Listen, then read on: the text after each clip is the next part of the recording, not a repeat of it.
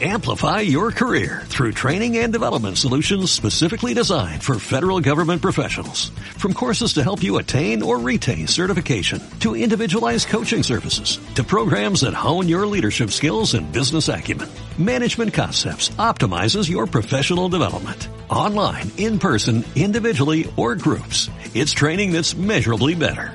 Learn more at managementconcepts.com. That's managementconcepts.com.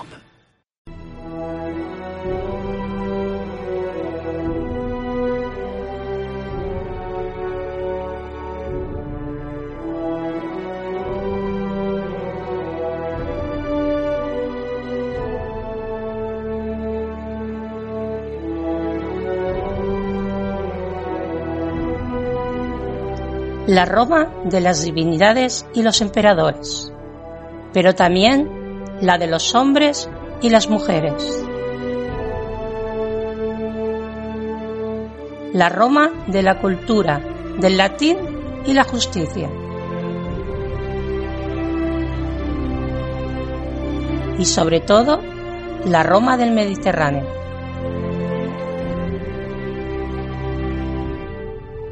Bienvenidas Bienvenidos al Lignum en Roma.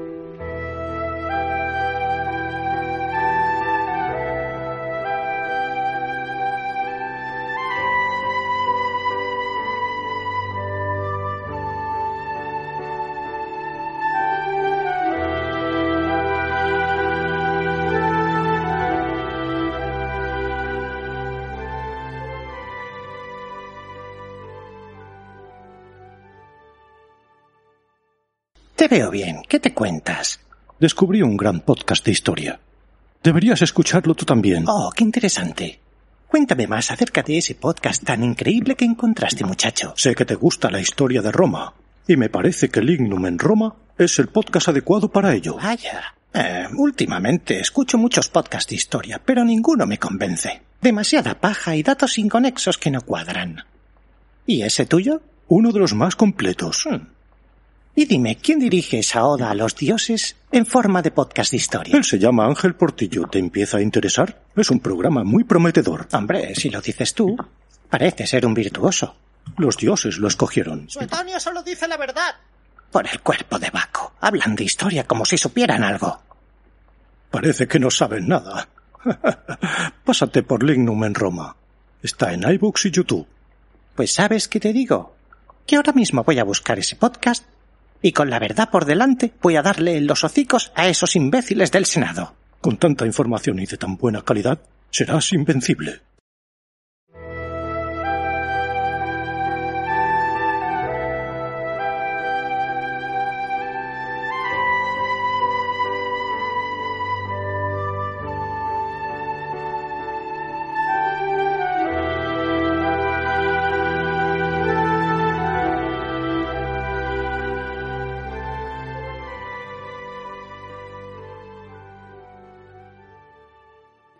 ¿Qué tal, calamares? Bienvenidos a esta nueva entrega de Grandes Batallas de las Legiones de Roma.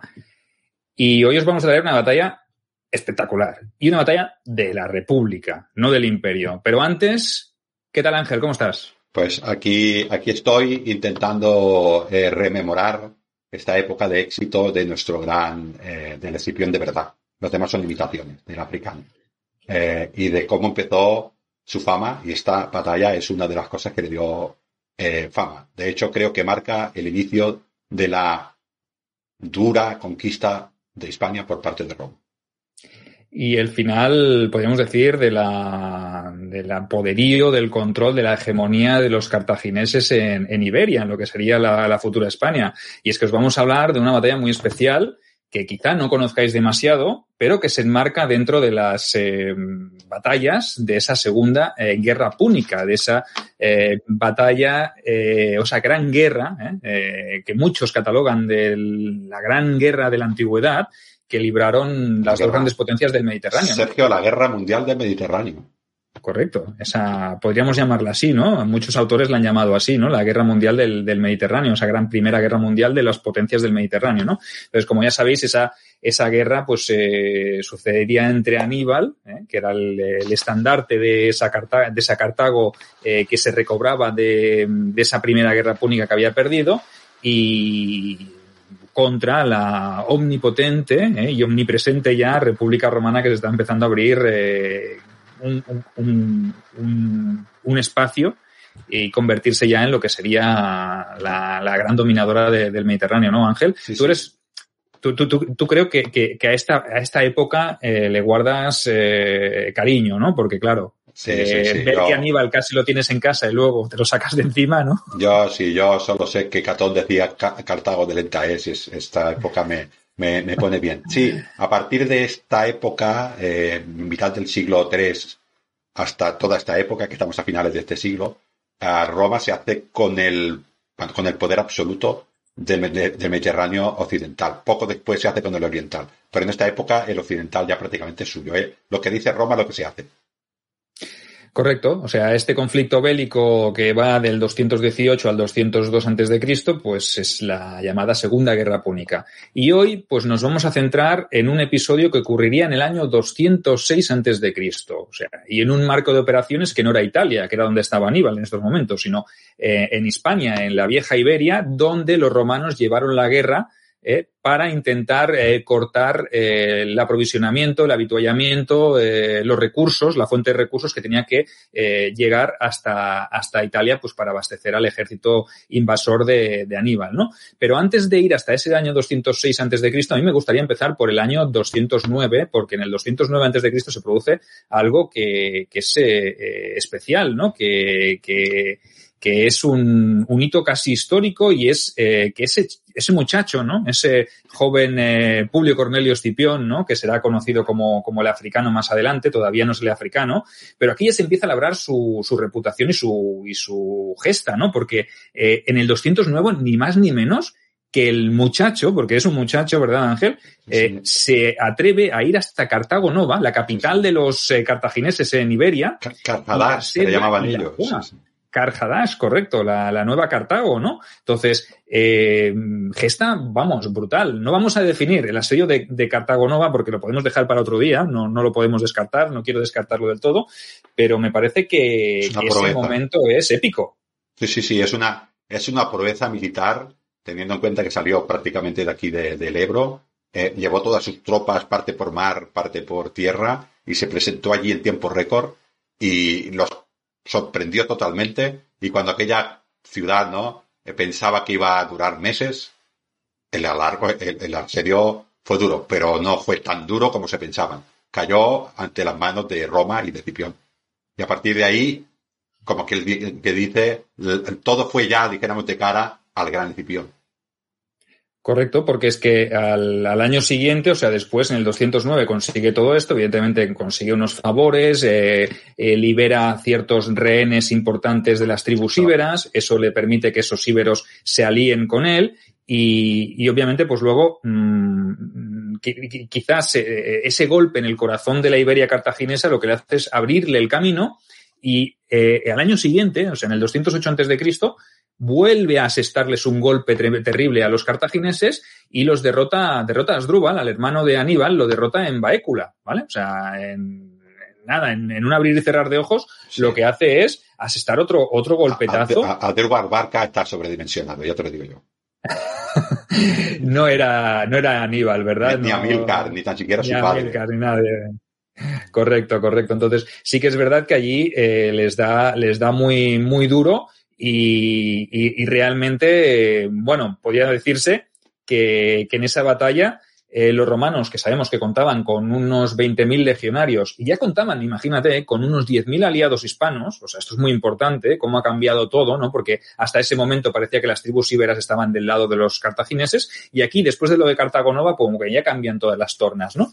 Y eh, en ese caso, el ejército de Asdrúbal, las fuentes clásicas nos dicen que eran mm, quizá menos que estos romanos eh, y estos íberos juntos, y que eh, después de darles duro, ¿eh? de, ocasionarles incluso 8.000 bajas y más de 12.000 prisioneros en, ese, en, esa batalla de Baécula, Asdrúbal y los pocos sobrevivientes eh, que logran escapar de allí se dirigen hacia el Pirineo, hacia el norte, porque quieren ir hacia Italia, ¿vale? Entonces, ¿qué hace Escipión en ese momento? En vez de, de, de seguir y de perseguirlos quería, y de quería, el tiempo... Perdona, Sergio, quería decir lo que has puesto tú en el guion, ¿eh? En el guion has puesto eh, lo siguiente, dice, eran pocos y con miedo. ¿Para qué preocuparse por ellos? Exactamente lo que has puesto. Correcto, correcto. Es que realmente no iban a ser unos refuerzos espectaculares para, para Aníbal. Entonces, ya sabemos que luego ese ejército de Asdrúbal sería neutralizado en el, en el río Metauro por otro cónsul eh, romano y que ahí pues los liquidaría y le enviaría la cabeza a, de Asdrúbal, se la enviaría a Aníbal para que supiera lo que, lo que estaba ocurriendo, ¿no?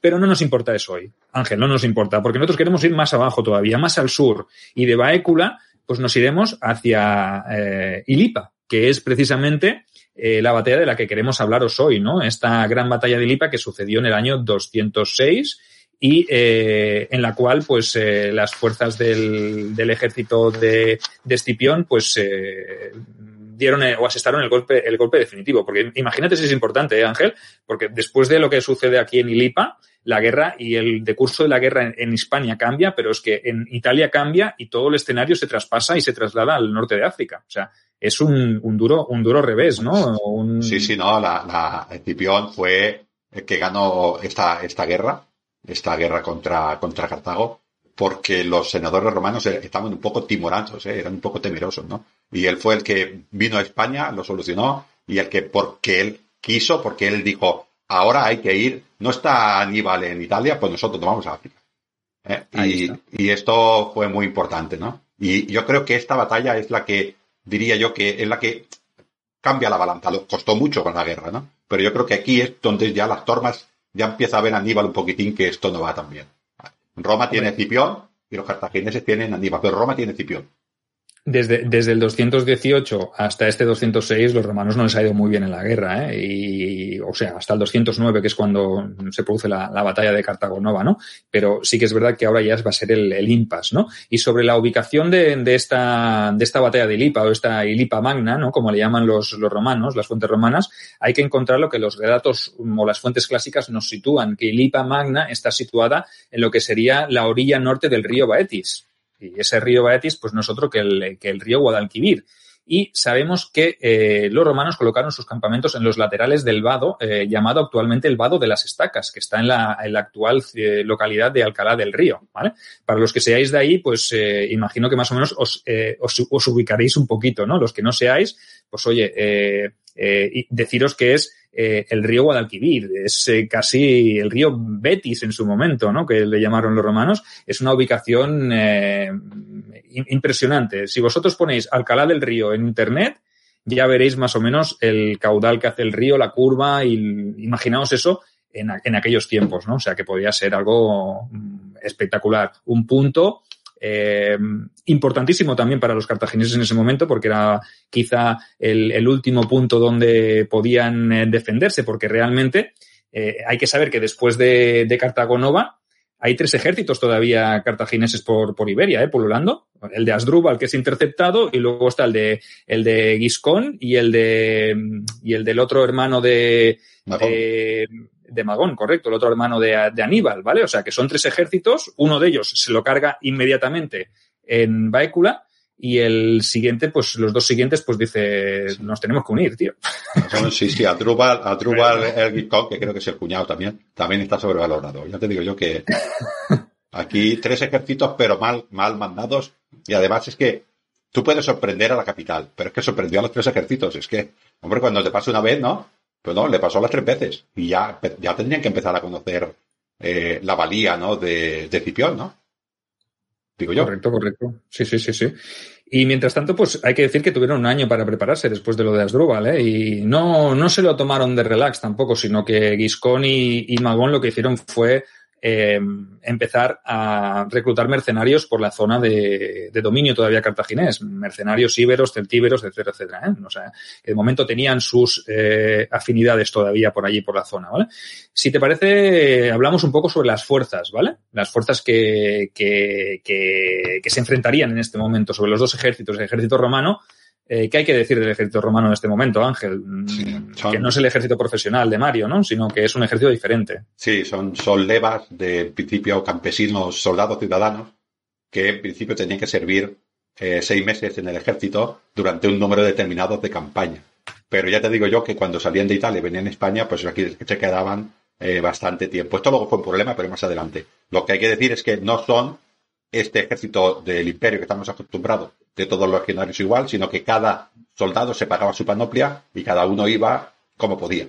Había varios, varios cuerpos de ejército dependiendo de su riqueza y dependiendo de, bueno, de la experiencia, ¿no? Y a partir de aquí, este era el ejército romano que tenía eh, Escipión. También es cierto que siendo así era bastante más homogéneo, aunque fueran diferentes cuerpos, con los, los eran todos muy parecidos, los Astati eran muy parecidos, los Princeps también, los Triaris también, los Equites también, ¿no?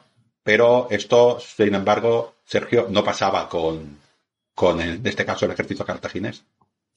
Correcto, es que el ejército de Escipión sabemos que contaba más o menos, según dicen las fuentes, para mm, hacernos a la idea, de unos 45.000 infantes y unos 3.000 equites, ¿vale? Un número nada despreciable, más todos los aliados íberos que ya traía arrastrando. Pero ¿qué pasaba con el ejército cartaginés? Pues el ejército cartaginés hay que decir que, es más difícil de explicar, porque ya lo hemos explicado muchas veces. También lo hemos intentado definir que el ejército cartaginés no estaba compuesto por eh, hombres cartagineses bueno, sí, había hombres cartagineses, pero eran un núcleo muy pequeño, ¿vale? La mayoría del ejército cartaginés estaba compuesto por eh, mercenarios, mercenarios de muchas nacionalidades. Había mercenarios galos, mercenarios íberos, mercenarios celtíberos, mercenarios libios, mercenarios númidas, eh, tropas aliadas, o sea que no existía el, eh, el concepto homogéneo que podía tener el ejército romano. Y eso Ángel, puede ser un problema, porque a la hora de transmitir órdenes y de hacer cumplir la disciplina y todo, eh, para mí se me antoja harto difícil. Es muy difícil para, para Barca, para Macop Barca y para su cuñado, el otro Adrubal, Giscón creo que se llamaba, pero no era difícil para Aníbal. Lo cual quiere decir que no creo que, ni para Miscar, su padre. Lo cual quiere decir que sí, era difícil, pero había hombres que sabían hacerlo. Estos no. Me parece muy buena la, definición. Eh, además de contar con todos estos tipos de tropas, eh, vamos a definir un poquito el tipo de unidades que, había en el, en el ejército cartaginés. Eh, sabemos que también había infantería ligera y infantería pesada, ¿no? Había una diferenciación. Después estaba la, la fuerza de caballería y las eh, tropas de, de, apoyo, ¿no? Que estaban compuestas también, pues incluso por elefantes, que esto en este momento los romanos ya los habían visto, los habían eh, tratado en tiempos de, de, de, Pirro, ¿no? Ya los habían visto, pero mmm, no era algo que fuera muy habitual hasta este momento, ¿no? Por ejemplo, por lo menos para utilizarlos ellos. Mm, en este momento no es algo que se usara mucho dentro de las filas romanas. No, no, no. Eh, bueno, no, sé, no, creo que estuviéramos sorprendidos. Parece ser que era, fue un problema el tema de los elefantes porque los hombres, por mucho que fueran romanos, tenían miedo según qué cosas, ¿no? Y esto era más un, un tema, uh, un tema más de impresionar que yo creo que realmente la, la efectividad que tendrían, ¿no? Los caballos, los hombres, un caballo es un animal que, se, que lo tiene que acostumbrar a, a ir a la batalla. Cuando viera un elefante de estos haciendo, se asustaría también. Quiere decir que que, pero bueno, fueron capaces incluso de este handicap superarlo. Sí, porque mm, lo que decíamos, no son, yo, yo pienso particularmente, lo hemos estudiado, lo hemos hablado y lo hemos investigado varias veces, eh, y lo hemos hablado con varios invitados también, el tema del, del, elefante de guerra como elemento de combate, porque es un animal, ¿no? Y realmente el animal no entiende de aliados o de enemigos, no sabe diferenciar, simplemente sabe eh, cuándo le están atacando y cuándo no. Entonces, eh, es impredecible. Un animal es impredecible y en cualquier momento te puede reaccionar de la manera que menos te, lo esperas. Y son muchos los casos, en muchas de las batallas que hemos hablado y que hemos explicado, en los cuales pues, los elefantes acaban cargando contra tus propias unidades, ¿no? Entonces, no sé hasta qué punto eh, puede ser un, un, inconveniente, ¿no? Pues sí que es verdad que eh, esta infantería mm, pesada cartaginesa, del ejército cartaginés, estaba compuesta básicamente por tropas de origen libio y que combatían pues al estilo falangita, al estilo griego, al estilo macedonio, ¿no? de hecho, había incluso tropas de origen heleno que usaban el mismo estilo de combate. Estos combatían al estilo falange cartaginesa que equivalía más o menos en número al manípulo romano y el número de hombres que las componían solía estar entre los 200 y los 256, ¿vale? Esto era el, llamado sintagma, que era la, unidad de combate eh, macedonia, pues más o menos los cartagineses combatían del mismo estilo, con las largas picas, pues al estilo del ejército de tiempos de Filipo II y de Alejandro, no ni más ni menos. Eh, formaban en hileras de 16 por 16 y se colocaban en orden oblicuo para poder avanzar y retroceder desde el punto central. O sea que eh, se usaba la sarisa. O sea que, como veis, no os estamos explicando nada que no conocíais ya o que no sepáis cómo puede eh, funcionar en un campo de combate, ¿no? En un, campo de batalla, ¿vale? También existían fuerzas más ligeras o aliadas, eh, que también eran mercenarias, y podían ser pues los, más comunes que se usaban en este momento pues eran eh, celtas, íberos, los ligures también por ejemplo y combatían a su estilo autóctono con sus propias armas y llevaban pues las falcatas, se situaban en los flancos también de las falanges, eh, etcétera, etcétera. Había tropas más móviles que estaban compuestas, pues como ya os hemos dicho, elefantes y jinetes. Jinetes, eh, los elefantes, perdón, eran de origen africano, obviamente, de Cartago. ¿eh? Eran, decían las fuentes que eran más dóciles y más, y más fáciles de, domesticar y de usar. Y la caballería era más bien un apoyo que, que, que bueno, que se ponía en los flancos, pues para, para utilizar la táctica de, de envolver, ¿no? Había pesada y ligera y entre los más destacados, pues unos que a mí me, que, a mí me encantan, Ángel, eh, esos jinetes númidas, ¿no? Los númidas, los númidas son muy peligrosos y de hecho creo que era la mejor caballería hasta que ya llegó prácticamente, te voy a decir, el estribo, ¿eh? O sea, quiero decir que fue una caballería eh, muy, muy potente, muy comparable, por ejemplo, a toda esta caballería sármata de, de muchísimos siglos después, ¿no? Pero esta era, yo creo que era la caballería de élite de aquella época. Era la más peligrosa con la que te podías encontrar. Correcto. Sí, sí, a mí me parece que el ejército estaba, mm, podríamos decir, era potente, porque me parece que en, Ilipa eh, las fuentes dicen que los dos ejércitos cartagineses juntos mm, superaban los 70.000 hombres, ¿vale? O sea, que me parece que son unas fuerzas magnas. Porque lo dice, porque lo dice Polibio, y, de Polibio me lo creo mucho. Si lo hubiera hecho de un caso, diría que había 400.000 en cada bando. Cómo va esto. Y, y Ramsés II habría dicho 4 millones. Ahí lo dejo. Cuatro, millones y que hubiese ganado él, ¿no? Se hubiese marcado un Ramsés. Pero aquí no se marcaron ningún Ramsés. No, no, creo que los números son bastante acertados, sí. Sí, sí, más o menos. Comparad de los 45.000 más aliados que podía llevar eh, nuestro querido Escipión a los 70.000 más eh, 4.000 y pico jinetes, pues eh, mm, son unas fuerzas en las cuales los romanos estaban eh, superados mm, con creces. Yo creo que, que eran inferiores, por lo menos numéricamente, que no estratégicamente, que esa es la clave, ¿verdad? De esta batalla, de esta victoria en Ilipa. Los romanos eran casi todos romanos, y ahí está la diferencia. No digo más. Bueno, os definimos ahora un poquito cómo fue esta batalla, ¿vale? Que no fue, fue larga, ¿eh? en el sentido de decir que empezó un día y acabó unas semanas después, pues porque hubiese una, hubiera una, especie de, una serie de movimientos estratégicos y hasta que no se produjo el, el envite final, pues no, no se resolvió, ¿no? Pues sí que es verdad que los primeros días eh, se producen, pues, eh, un, eh, ¿cómo se dice eso? Un estudio, ¿no? De fuerzas, que es lo que normalmente se, se acostumbra a hacer, ¿no? Los dos ejércitos se situaron, uno en un promontorio y otro en un promontorio. O sea, los, los cartagineses tuvieron que cruzar el río Betis, se colocaron en una posición elevada y llegó mm, Escipión y se colocó en otra posición elevada. O sea, que los ejércitos estaban los dos en una posición favorable. Ahora, el que tuviera que bajar y atacar, obviamente tendría sus dificultades. Y volver, y volver a subir. ¿No? Correcto. A mí me, gusta, me, da mucho viso de realidad esta historia de Tito Livio, porque la cuenta creo que es, la cuenta de, de, una manera que creo que es bastante más fácil de entender que otras. O sea, los ejércitos se ponen en formación, se estudian el uno al otro, por dónde puedo entrar, por dónde puedo entrar. Como no ven, como no ven la manera de hacerlo, pues muchísimas veces se retiran hasta el otro día. Intentando que cuando el otro se forme, intentando en un fallo en la otra línea para poder atacar. Esto es lo que normal pasaría. Y, además Tito Livio dice que son días, días, días, estudiándose, intentando hacerse daño. Claro, es que si tú no lo ves claro, evidentemente, ¿para qué vas a entrar? Te vas a arriesgar a perder tropas y a perder. Y en este caso, los romanos, yo pienso que no podían arriesgarse porque les superaban eh, con, con, bastante diferencia. Entonces, realmente, si tú, siendo Escipión el africano, eh, eh perdón, eh, Escipión, el futuro africano, ¿vale? Ahora, eh, te arriesgas a perder eh, o a sacrificar una unidad y luego pierdes esa unidad por un, fallo estratégico, pues oye, más vale ser prudente y esperar el momento adecuado. Lo que sí que sabemos es que los cartagineses, por ejemplo, sí que hicieron algunas racias, ¿vale? Enviaron, eh, de hecho, Magón envió los primeros días un contingente de caballería que se lanzó contra los romanos y los cogió por sorpresa, ¿vale? Pero estos supieron reaccionar bien y contraatacaron persiguieron a esos jinetes que se tuvieron que replegar y les causaron incluso algunas bajas. O sea que el primer mm, punto, ¿eh? si esto fuera un combate por puntos, el primer punto se lo llevaron los romanos, porque supieron contrarrestar la carga inicial de los jinetes de, Magón. O sea que a mí me parece que en los primeros días la moral romana subió un poco más que la, que la moral cartaginesa, y eso quieras que no, pues es, importante cuando estás en inferioridad numérica, ¿no?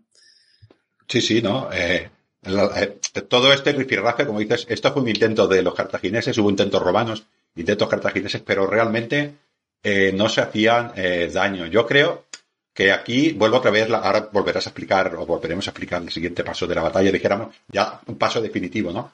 Cómo estuvo con todas estas racias, con estos ataques que al final no van a hacer daño porque no van con todo el ejército, ni uno ni el otro, sencillamente se están estudiando. Seguramente Cipión miraría cómo se desplazaban las tropas, qué tropas iban al ataque y qué tropas se resguardaban, de dónde salían y de dónde no salían, porque Cipión no era tonto.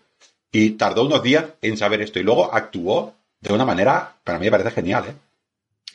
Correcto, pues al cabo de unos días, ¿eh? después de estudiarse, eh, Escipión decidió que había llegado el momento de pasar al ataque. Y eso lo que hizo fue eh, formar a su ejército antes del alba, pues para intentar sorprender al enemigo justamente pues a la hora del desayuno, que eso es muy importante. Lo que hizo fue formar al ejército romano en una sola línea de combate, y a los íberos aliados los colocó en el centro, ¿vale? Y en los flancos colocó a los eh, romanos y a los latinos cambiando el orden habitual, porque normalmente los romanos siempre combatían en el centro, ¿vale? Entonces eso es muy importante, sino que colocó a los íberos aliados en el centro y a los romanos en los laterales. ¿Y qué hizo? Intentó, bueno, no, no intentó, se desplazó, bajó su pendiente y se coló en el interior del campamento cartaginés y los sorprendió eh, en un momento en el que estaban, pues, eh, quizá eh, todavía desperezándose, ¿no? Incluso algunos desayunando, dicen las fuentes en este estaban caso. Calentando, Estaban calentando el tofu, Sergio. Estaban calentando, el tofu. los pilló en ese momento, ¿no? Eh, por suerte para los eh, cartagineses, en ese momento regresó la caballería de Giscón y eh, pudo mm, salvar la situación y hacer retroceder un poco a las, a las tropas romanas. Pero ya la batalla había empezado en ese momento, ¿vale? Quieras que no, ya tenías a los romanos dentro del campamento y Escipión no iba a replegarse.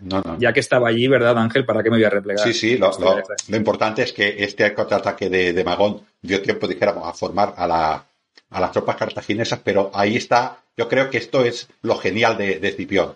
Las tropas cartaginesas no pudieron hacer como Escipión, sino que Escipión ya había empezado la batalla y había puesto a sus hombres como más le convenía. ¿Qué hicieron los cartagineses? Lo que habían hecho siempre. Lo que esperaba Escipión. Esto es como jugar con blancas o jugar con negras.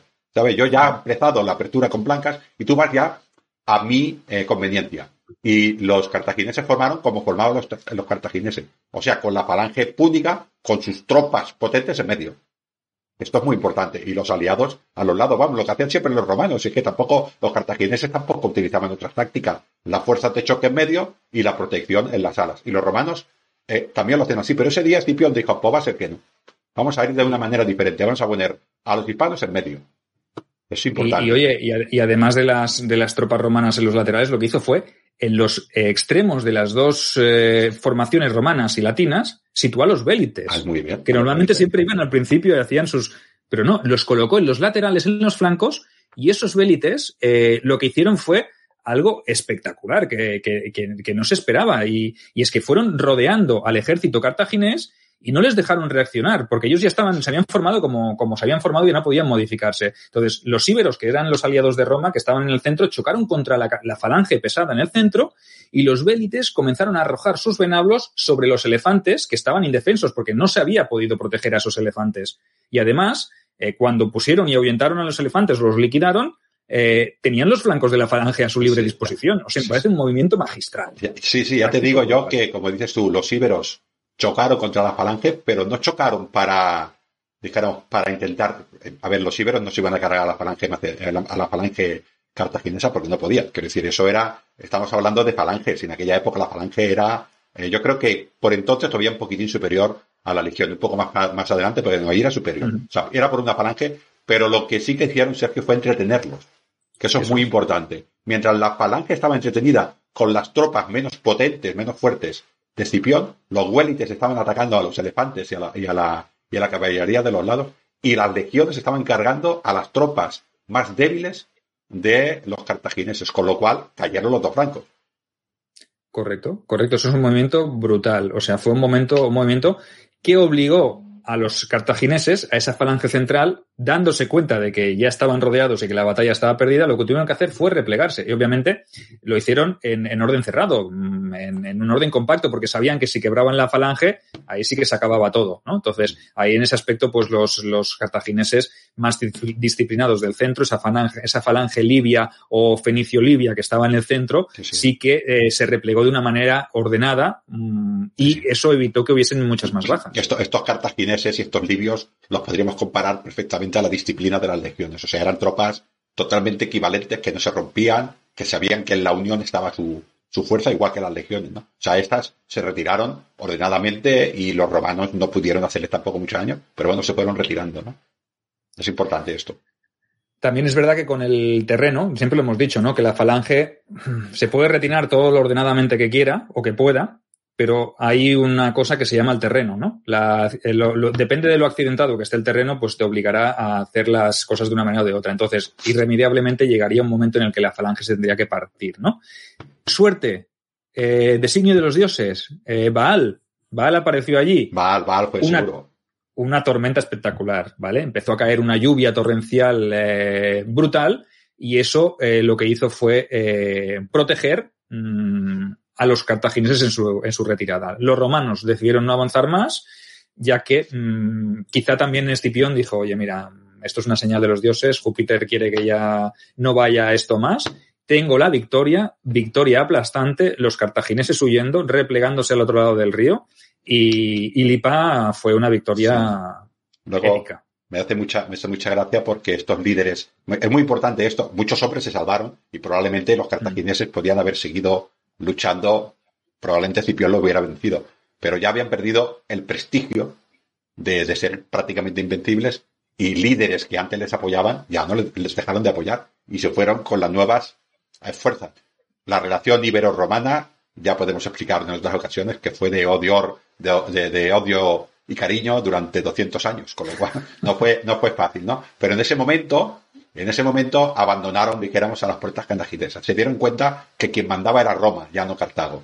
Y esto ya no le proporcionó más tantos hombres a los cartagineses. Por eso digo que ese fue este cambio, ¿no? Los, cartagineses además perdieron la, península y toda la riqueza y toda la intendencia que le podían llevar a Aníbal a Italia. Yo creo que esta es la batalla que cambia, no la decisiva, pero la que, que cambia las tornas de la guerra. Sí, bueno, eh, me parece también decisiva, me parece una obra maestra y desde el 209 hasta el 206, que se produce esta batalla de, de, de Ilipa, pues tenemos el asedio de Cartago Nova con la toma y la conquista la batalla de Baécula, que también supone un duro varapalo para los cartagineses, pero es que esta de Lipa ya es, es total. Los restos de los ejércitos, me parece que una parte eh, se va incluso, se llega a ir a, Cartago, otra se queda en Gadir, pero los propios gaditanos, eh, cuando ven eh, cómo está la situación, se encargan de expulsar a la guarnición y al ejército de, de, de Giscón o el de Magón, uno de los dos. Me parece que uno de los dos se queda y el otro va hacia, hacia Cartago, pero ahí ya ven el avance de Roma y ya ven que Roma es, en este caso, dueña ya de, todo el territorio cartaginés y Escipión se convierte aquí en, empieza la leyenda de Escipión, ¿no? Entonces esta batalla de Lipa para mí es el, el impasse y por eso os la queríamos traer hoy, ¿no? Porque me parecía que era una batalla. Es, muy importante en este aspecto, ya vamos acabando porque se nos está largo el programa, pero creo es importante dos cosas. Esta, una es que se hace con el control, ciudades como Gades, que son de origen fenicio, rinde ya decía a Roma directamente, porque ya saben quién manda, ¿no? Pero es que además eh, podemos decir un poquitín lo que pasa con los veteranos. Funda la primera, que se sepa, la primera colonia fuera de Roma, en este caso es de, de, con ley latina, pero como si fuera un italiano más, la fundan en Itálica, la fundan aquí eh, al norte de Sevilla, ¿no? Creo que se llama Santo Ponce el pueblo ese, ¿no? Pues Santiponce, aquí, sí. Santiponce, perdón. Aquí la fundan. La primera vez que se sepa que se establecieron fuera de Italia, itálicos, se establecieron eh, aquí. O sea, hemos venido para quedarnos. Correcto, esto es el, el, principio de lo que sería la conquista de España, que ya os hemos hablado en algún programa y que ya sabemos que fue la primera en llegar y la última en ser conquistada, ¿verdad? Porque fueron más de 200 años de, de conquista, ¿no? Entonces, eh, Empezó- para concluir. Empezó eh, Sergio, empezó Escipión y acabó Augusto. Es lo que estamos hablando. Imagínate. Tú imagínate los años que, y los siglos que pasarían y todas las vidas de romanos que se quedarían aquí en, en tierra, en tierra hispana, ¿no? Pero bueno, esa ya es otra historia. Yo espero que os haya gustado la batalla de Ilipa de hoy. Eh, prometemos mm, hablaros de más batallas de la República, aunque también nos volveremos a ir al Imperio. No podemos avanzar ni podemos dar nada por sentado, pero esperamos que mm, esta os haya gustado. Y Ángel, no sé si me olvido algo. No, no, nos vamos a ir al imperio y al bajo imperio. O sea, vamos a pasar por todas las de Roma. Espectacular esta batalla, Sergio. Que Bueno, y, no- y- y que no se nos olviden de suscribiros. No sé si lo ibas a decir tú ahora. eso iba a decir, sí, tenemos aquí nuestras líneas de comunicación, tanto las mías como las de, como las de Sergio, los correos y que nos puedes encontrar en mi canal de iVoox y de Spotify, Lignom en Roma, y en la página de Facebook, canal de Facebook de Sergio Alejo Gómez en YouTube. Campanita, os suscribís y os llegarán los avisos cuando colguemos estas batallas y otras y muchísimos otros programas. Sin más, calamares, que vaya muy bien. Hasta la siguiente. Hasta ahora.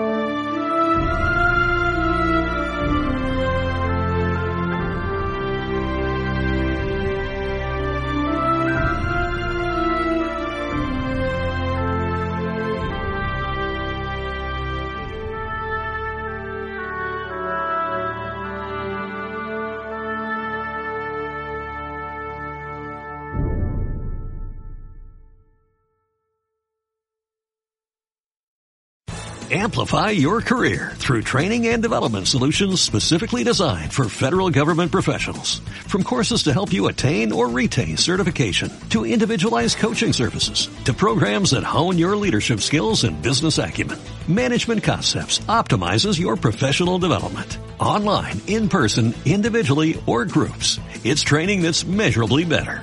Learn more at managementconcepts.com. That's managementconcepts.com.